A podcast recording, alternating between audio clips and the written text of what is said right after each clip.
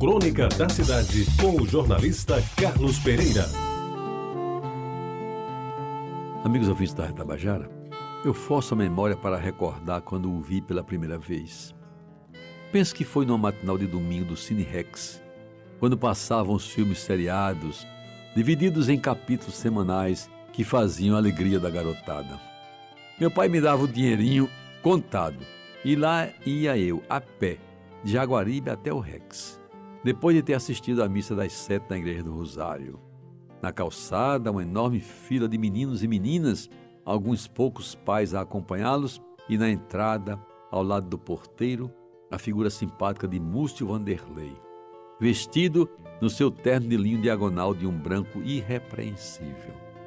Ele que dedicou praticamente toda a sua vida ao cinema, o fez muito mais pelo gosto que lhe dava a sétima arte do que propriamente pelo fato de ser dono de cinema.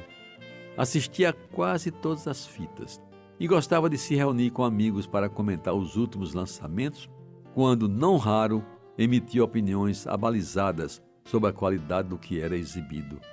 Lembro que nos meados dos anos 50 do século passado, e lá se vai tempo, o Cine Rex foi palco de um acontecimento extraordinário. O lançamento em circuito nacional do famoso filme Rock Around the Clock, com as pioneiras guitarras elétricas de Bill Haley e seus cometas. O cinema foi pequeno para o grande público.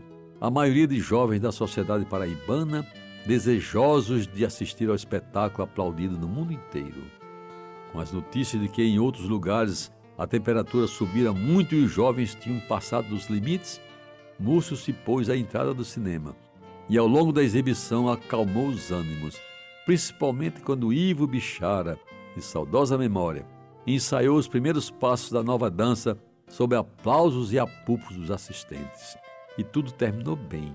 Ninguém se machucou e todos voltaram felizes para casa. Pois bem, meus amigos, em um final de tarde de 1999, quando eu era secretário da Educação do Estado, Múcio Vanderlei lançou o seu livro Telas e Palcos, primoroso repositório cinematográfico prefaciado pelo doutor em cinema João Batista de Brito e editado pelo polivalente Evandro Nóbrega. Na ocasião, cheguei a dizer algumas palavras que, a par de serem de louvor ao autor pela contribuição que dava ao acervo cultural da terra, eram também de lembranças e saudades dos filmes de antigamente.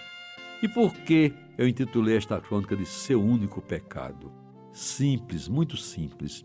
Um dia desses entendi de perguntar a amigos, amantes do cinema, se lembravam do filme Seu Único Pecado, que muito me marcou quando o vi pela primeira vez, ainda meninote. Ninguém soube me dizer. Então eu recorri ao livro de Múcio Vanderlei e lá estava, na página 466, Seu Único Pecado, The Way of All Flesh, dirigido por Louis King, com a Quinta Miroff e Gladys George da Paramount, exibido no Cine Rex no dia 2 de agosto de 1948. Eu tinha então 10 anos. Semana atrasada, me vieram à memória os cinemas da minha cidade. Rex, Plaza, Filipeia, Brasil, Jaguaribe, São José, Santo Antônio, São Pedro, Astória, Metrópole e Glória. E com eles me veio também o passado. Me vi de repente no domingo de manhã, calça de gabardina azul, com o dinheiro do ingresso no bolso a caminho do Rex, para assistir à série Os Tambores de Fumanchu.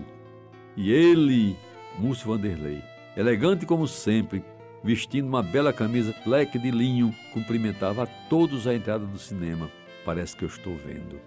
Homem de vida ilibada. Seu único pecado foi não ter publicado em vida o prometido segundo volume de Telas e Palcos, uma verdadeira viagem no tempo, no espaço e no imaginário de João Pessoa, como bem disse certa vez João Batista de Brito. Você ouviu Crônica da Cidade com o jornalista Carlos Pereira.